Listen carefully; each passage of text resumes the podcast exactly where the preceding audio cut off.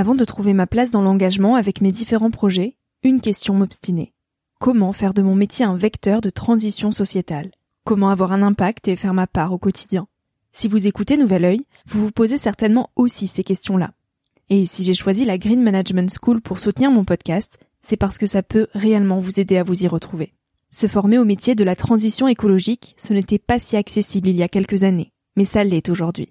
Ça l'est tellement que l'on ne sait plus qui croire, quelle formation entreprendre, ni ce que ça vaut. Alors j'ai fait les recherches pour vous, et j'ai trouvé l'école que j'aurais tant aimé faire il y a quelques années, quand j'étais paumée. Des cours approfondis sur le climat, la biodiversité, l'agronomie, la géopolitique, mais aussi sur les modèles économiques vertueux, le tout dispensé par des spécialistes et des personnalités inspirantes. Créer un autre lendemain que celui qui s'annonce, c'est leur mantra, et derrière cette idée, la mission de Green Management School est de former de nouveaux managers capables de transformer les entreprises et les organisations de l'intérieur. Toutes les informations sont en description. Merci à Green Management School de croire en nouvel œil en soutenant cette saison de podcast. Tout de suite, place à un nouvel épisode.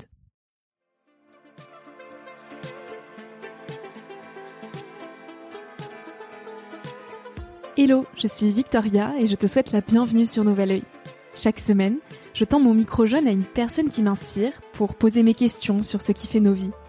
À travers le parcours audacieux de mes invités, je questionne la confiance en soi, l'écologie, le sens d'une vie, l'amour, la liberté, bref, autant de sujets qui traduisent un monde qui bouge et qui rythme nos vies. Alors je t'invite à emprunter un nouvel œil pour regarder le monde sous un autre angle, pour te recentrer sur ce qui est essentiel et sur qui tu es pour t'aider à trouver ton chemin et surtout à oser.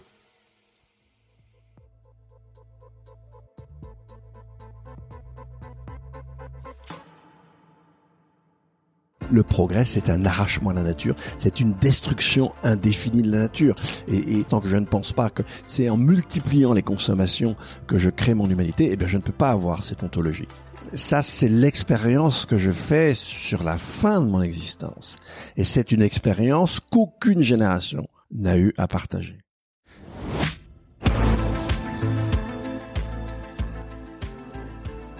Il était comment le monde d'avant? Celui où on tenait encore les orvets dans ses mains, celui aussi où le bruit des oiseaux n'avait pas été remplacé par les klaxons des voitures, celui encore où les livres étaient plus regardés que les téléphones. Ce monde que Dominique Bourg a connu et perdu pour aspirer à le retrouver aujourd'hui. Il a vu les dégradations écologiques s'affirmer, le petit ruisseau qu'il a vu grandir devenir orange. Avec une note philosophique prononcée, Dominique a alors dédié sa vie à défendre l'importance de cultiver son espace intérieur pour confronter les mots de notre époque. Cet espace intérieur qui trouve sa source dans la lecture, la solitude et la réflexion. Autant de liberté plus fondamentale que celle d'acheter un nouveau jean tous les mois. Quelques questions ont obstiné Dominique Bourg de nombreuses années. Comment transmettre aux individus un mode de réalisation de soi? Comment nous réaliser autrement qu'à travers le consumérisme? Et surtout, quel est le sens de nos existences? De ces multiples questions, il en est venu à une seule conclusion la transition écologique passera par une transformation intérieure de chacun. Avec Dominique dans cet épisode, on parle de liberté au pluriel, d'écologie et de philosophie. J'espère que cet épisode initiera ta transformation intérieure pour transformer le monde. On y va. Bonjour Dominique Bourg. Bonjour. Merci de partager ce temps avec moi. Avec plaisir. On est au Festival de la décroissance dans les Deux-Sèvres. Tu es un philosophe franco-suisse, écologue, enseignant et spécialiste des questions euh, environnementales. Tu as notamment été candidat aux européennes en mai 2019 sur la liste de Génération Écologie. Mm. Tu euh, as fait partie de la commission Copens qui a préparé la charte de l'environnement. Dominique, on commence dans le vif avec la question d'introduction du podcast. Mm. Qu'est-ce que la vie t'a appris jusqu'à aujourd'hui? Waouh, sacrée question. Alors, qu'est-ce que la vie m'a appris jusqu'aujourd'hui C'est très compliqué parce qu'aujourd'hui, on a une espèce d'entre-là entre l'expérience classique de la vie, mais jusqu'alors, les êtres humains ne voyaient pas le sol se dérober sous leurs pieds, ni le ciel mmh. leur tomber sur la tête, hein, en dépit des croyances des Gaulois. Or, c'est ce qui nous arrive. Je me suis intéressé à ces questions d'environnement depuis euh, tout jeune en fait, euh, quand j'avais euh, quand j'avais 20 ans, avec des petites expériences antérieures, mais euh, à 20 ans, j'étais abonné à une revue qui s'appelait Survivre, et ensuite après Survivre et Vivre, ce qui est quand même un peu plus sympathique. elle avait été fondée par Grothendieck.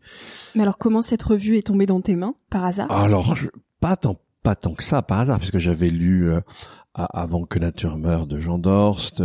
Comment je suis tombé sur cette revue? Ça, je ne le sais plus. C'est pas simple puisque c'est pas une revue qu'on trouvait en kiosque.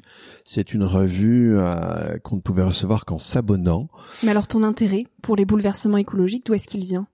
Euh, je sais pas, euh, je sais pas. D'autant que les années, euh, les années 70 oui, on, on, annonce, on annonce des bouleversements, mais par rapport au vécu des uns et des autres, il, il reste. Alors, il y a des, il y a des expériences qui sont des expériences de, de dégradation écologique. Euh, par exemple, les les années 60, ce sont les années du remembrement. Et pour les gens qui vont vivre à la campagne, euh, ça peut être un traumatisme extrêmement violent. Mhm. C'est-à-dire, on va voir disparaître les haies, etc. Fin des années 50, début des années 60, la nature, elle est encore très très mhm. présente. Euh, les animaux sont très présents. Euh, les hirondelles, on les voit par milliers, euh, les martinets, euh, il suffit qu'on se promène, euh, les, les grillons, les sauterelles, dans les pièces d'eau, les, les, les, tritons, les salamandres, moi les écrevisses, j'allais à, la pêche aux écrevisses, etc. Donc même si on est dans la modernité, en fait, dans mon enfance, il y a une nature qui est encore mm. très très présente. Et effectivement, le petit ruisseau que j'aimais beaucoup, un jour est devenu orange. Tu as des souvenirs du petit garçon que tu étais? Alors oui, j'ai des souvenirs très précis et j'ai des souvenirs très tactiles. Par exemple, la marche d'un grillon sur ta peau. Euh, voilà, j'ai des souvenirs de ce type-là où le, fait de prendre un orvet, donc un petit un petit serpent dans dans dans, dans sa main, etc. Comme tout tout gamin de l'époque, mais de l'époque. Aujourd'hui, c'est très difficile il n'y a plus d'hirondelles.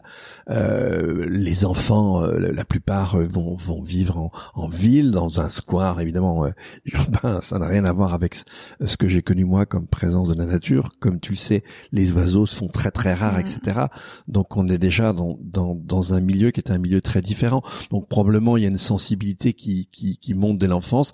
Pourquoi je, je, je, suis très sensibilisé à ça quand j'ai 20 ans Une sensibilisation qui est celle un peu de la jeunesse de, de, de, de, mon époque, je pense. Que... donc après, tu as lié cette sensibilisation à la philosophie Alors, bien déjà avec euh, avec Survivre et Vivre, puisque l'animateur principal de cette revue est le mathématicien Grothendieck, hein, Mela Fields. Donc euh, voilà, ça, je, je, je baigne là-dedans euh, dans les au début des années 70, et puis ça finira par me rattraper je, suis un, un, enfant de mon époque, c'est-à-dire l'époque d'après-guerre, c'est l'époque d'accélération de la dégradation du milieu.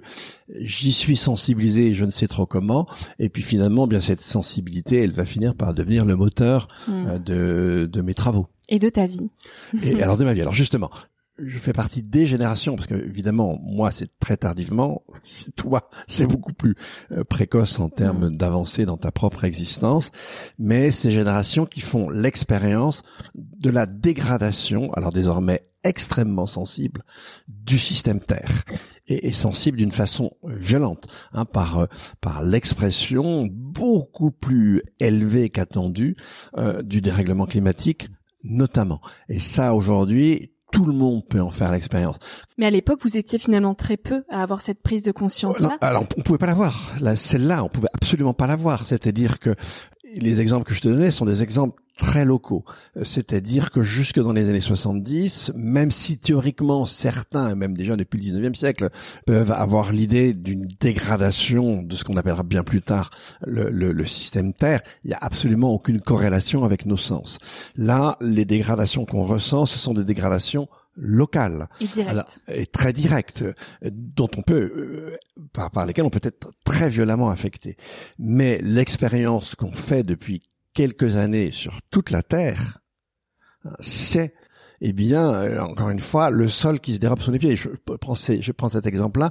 Ce qui s'est passé au Pakistan, euh, là, on a les deux tiers du territoire qui ont été touchés par des inondations complètement hors norme, dû à une mousson beaucoup plus importante, trois à cinq fois ce qu'elle est, à laquelle s'est ajouté effectivement euh, l'an dernier durant l'été, tous les glaciers du monde ont en général perdu à peu près 6%, c'est énorme.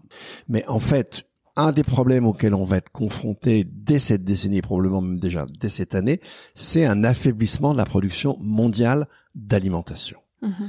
Ça, c'est l'expérience que je fais sur la fin de mon existence. Mhm. Et c'est une expérience qu'aucune génération humaine antérieure n'a eu à partager. Mais alors, ce qui est intéressant de comprendre, c'est aussi euh, pourquoi on en est venu à, la situation euh, dans laquelle on est aujourd'hui. Et toi, par tes travaux de recherche, tu étudies comment l'humain a pu arriver à ce niveau de destruction euh, par rapport au vivant. Comment tu expliques ce tel dualisme Alors, c'est une vieille histoire qui, il y a, comment dire, des prémices de ce dualisme dès, la, la pensée grecque la domination de la nature par les êtres humains, la domination des pauvres par les riches et la domination d'un genre par l'autre. Euh, et, les, nos aïeux ont quand même une idée assez bizarre. C'est partout autour d'eux, ils s'aperçoivent que quelle que soit la surface qu'ils vont regarder, il y a plusieurs plantes. Et ils se mettent dans l'idée de forcer la nature. Et de la dominer. Oui, mais forcer la nature à ne faire croître qu'une seule espèce de plante sur une surface donnée. C'est ce qu'on appelle l'agriculture. À ça est associé l'élevage, le fait qu'on va euh, soustraire des animaux à leur vie sauvage, les enfermer et les dominer de telle sorte qu'ils nous donnent de la viande, etc., sans qu'on ait à, à, les chasser tout. Donc il y a dès le néolithique une sorte de, de relation très différente des êtres humains à la nature, une première, une première, comment dire, euh, oui, forme de domination et aussi forme d'éloignement mhm. à la nature. Et donc effectivement, quand on imagine euh, que le monde n'est qu'un agrégat de particules, euh, il n'y a aucun sens à être relié au monde. Le monde n'a aucune valeur, c'est simplement un stock de ressources destinées à être exploitées et donc détruites de manière indéfinie. Alors d'un point de vue philosophique, parce que tu es quand même mm. philosophe, selon toi, d'où nous vient cette soif de dominer la nature? Est-ce qu'on se serait coupé à une forme de spiritualité finalement que tu abordais un petit peu tout à l'heure? Oui, oui, très, très, très, très probablement. Alors, bon, spiritualité, moi je donne deux sens différents à, à ce mot. Que la spiritualité, c'est la manière dont on pense qu'on doit réaliser son humanité. Et, si je prends la spiritualité en ce sens-là, eh bien, il n'y a aucune société où on ne donne pas, où on n'impose pas d'une certaine manière, de façon à nouveau dominante aux individus, un mode de réalisation du soi. Mmh. Hein, dans notre société à nous, notre société consumériste, se réaliser, euh, c'est posséder un statut, qui va s'exprimer par la possession d'objets ou d'êtres humains, hein, une belle famille, etc. Bon, des enfants. Euh, Et comment on peut se réaliser autrement Alors justement, bah, toutes les sociétés nous avaient appris à nous réaliser autrement. Hein, si je prends la, la, la, la, Grèce classique, euh, si je prends la Grèce classique, bah, réaliser son humanité, on va trouver ça chez Aristote, c'est développer en soi ce qui est proprement humain. Et on va la développer euh, en s'exerçant à la philosophie, aux sciences, et dans l'Antiquité c'est la même chose. et puis on va euh, humaniser, mettre en forme humaine sa sensibilité par les arts. C'est hmm. magnifique. Euh, si je nais dans une euh, un, peuple amérindien de la forêt amazonienne, ben, réaliser le soi, c'est vivre en harmonie avec la forêt, c'est savoir en décrypter les signes, c'est apprendre à chasser, mais en même temps à la préserver. La spiritualité en ce sens-là n'est pas nécessairement religieuse, mais en tout cas, quelle que soit la société, j'ai un mode de réalisation du soi qui est privilégié. Quand on lit David Kopenavois, on s'aperçoit que ben, pour les Yanomani, la, la, la forêt, c'est à, à, la fois un musée, une bibliothèque, une piscine, un centre de loisirs, c'est tout. Hmm. Et, et, et vivre, c'est respecter la forêt et si je pense que je dois me réaliser dans la perception d'objets, eh bien c'est parce que précisément ces objets, c'est de la nature transformée. Mm. La nature n'a aucune valeur. Euh, se développer, le progrès, c'est un arrachement à la nature. C'est une destruction indéfinie de la nature. Et, et, et si tant que je ne suis pas consumériste, tant que je ne pense pas que c'est en multipliant les consommations que je crée mon humanité, eh bien je ne peux pas avoir cette ontologie. Mm. Et donc en, en ce sens, tu es une voix forte de la notion d'écologie intégrale qui défend l'idée que la transition écologique passera par une révolution intérieure de chacun. Ah, absolument. Euh, en, en, en, fait, bien l'idée, c'est que effectivement, euh, la spiritualité au sens du, du, du, développement de soi, la réalisation de soi, est inséparable d'une ontologie. Et on trouve ça dans Laudato Si.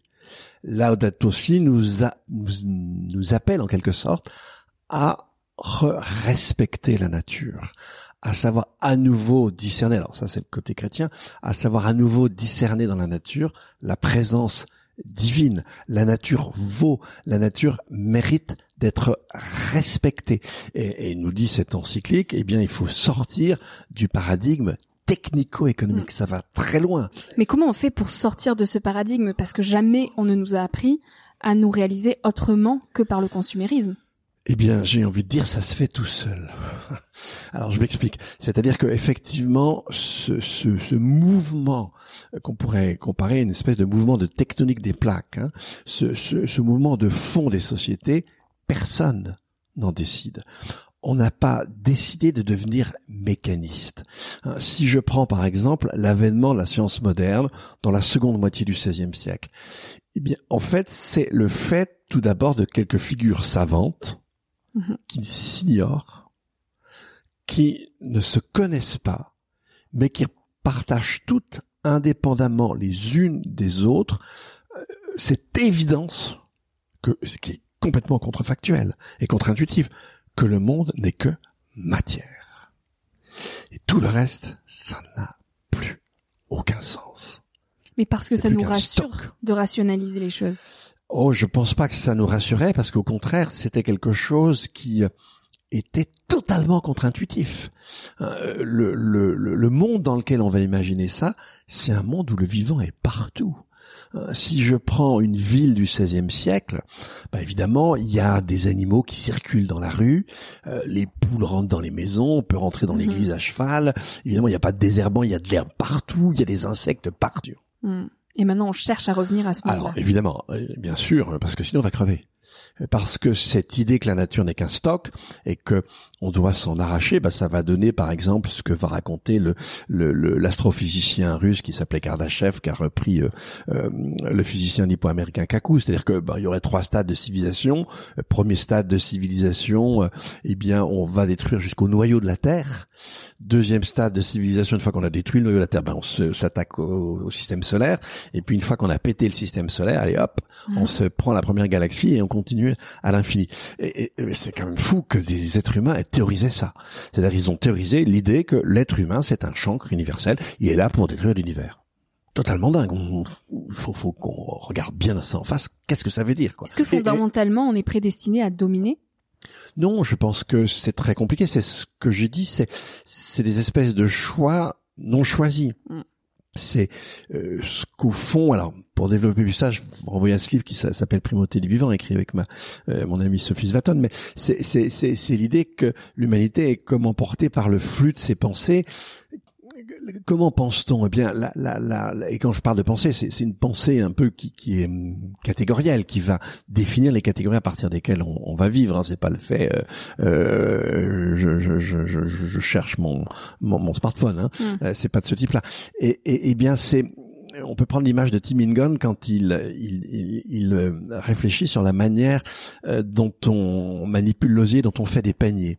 Et, et dans la, la, la, la, manière classique qu'on avait imaginé le fabriquer, on a ça chez Platon, ben, pour que je puisse faire une chaise, on a des chaises autour de nous, il faut que j'ai l'idée de chaise. Mhm. Donc j'ai l'idée et je vais imprimer à une matière informe mon idée et la forme chaise. Eh bien, dit-il, avec la vannerie, ça marche pas. Euh, la vannerie, tout ce que je peux faire, je ne peux le faire qu'en suivant et en épousant le mouvement de la fibre. Et donc, eh bien, penser, c'est un peu ça. Il y a des gens qui sont de meilleurs vanniers que d'autres, mais tous, on n'a pas le choix que d'épouser le mouvement de la fibre. Et ça, hmm. je n'en décide pas. Eh bien, c'est un petit peu ça euh, qui, qui peut permettre de comprendre jusqu'au fond l'évolution d'une société. aucune société ne décide de son propre cours. Elle l'accompagne et elle l'arrange, ce qui est très différent.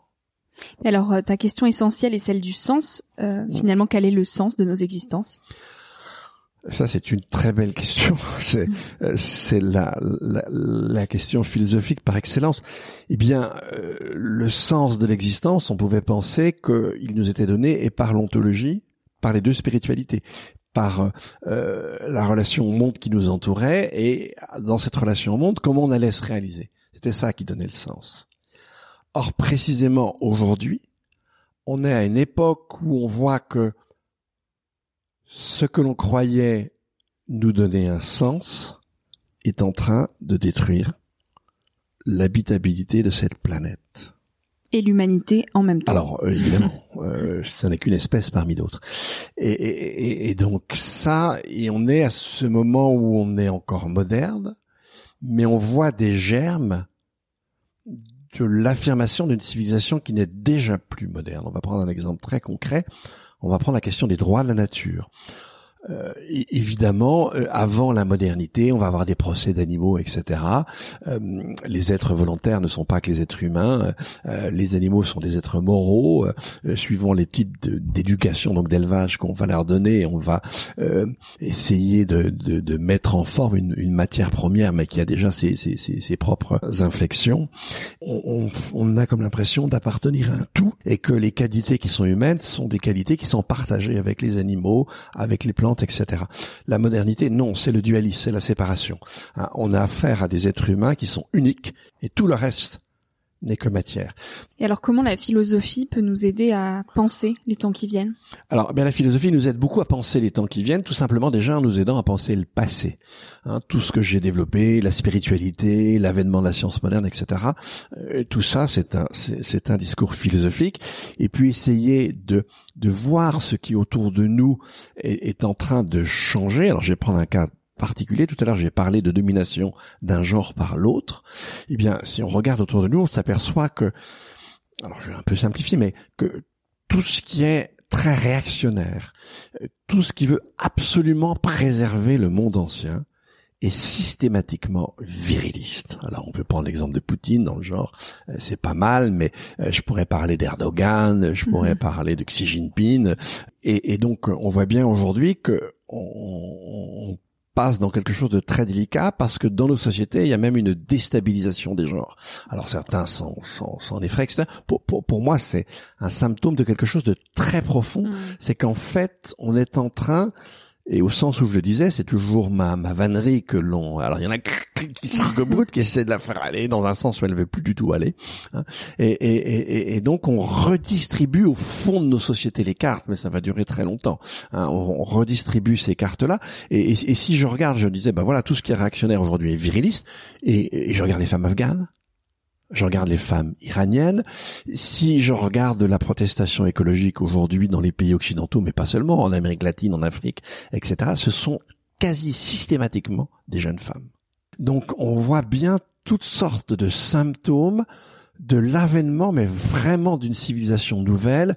Alors si je prends aujourd'hui par exemple le développement de la permaculture, de l'agroécologie, par rapport à ce que je disais tout à l'heure, c'est rigoureusement l'inverse.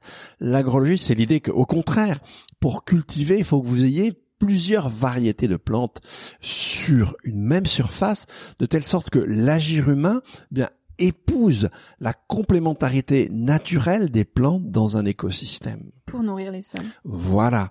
Et donc, on, on voit comme ça des changements très profonds qui sont en train euh, de de, de, de, se renforcer, de se développer. Alors pour le moment, c'est qu'une couche profonde, encore à, à, demi silencieuse, mais qui fait de plus en plus surface. Voilà, qui fait de plus en plus surface, qui donne de plus en plus de sens. Il y a de plus en plus d'individus qui le comprennent, qui veulent aller vers ça, eh bien ça y est, on est, voilà, les, les, les, les, grandes plaques sont en train de bouger et il y a une civilisation nouvelle qui est en train d'éclore, d'émerger. Alors évidemment, elle, va éclore dans des conditions euh, qui sont difficiles, qui sont celles de la du tunnel dans lequel on rentre aujourd'hui. Il y aura de la violence?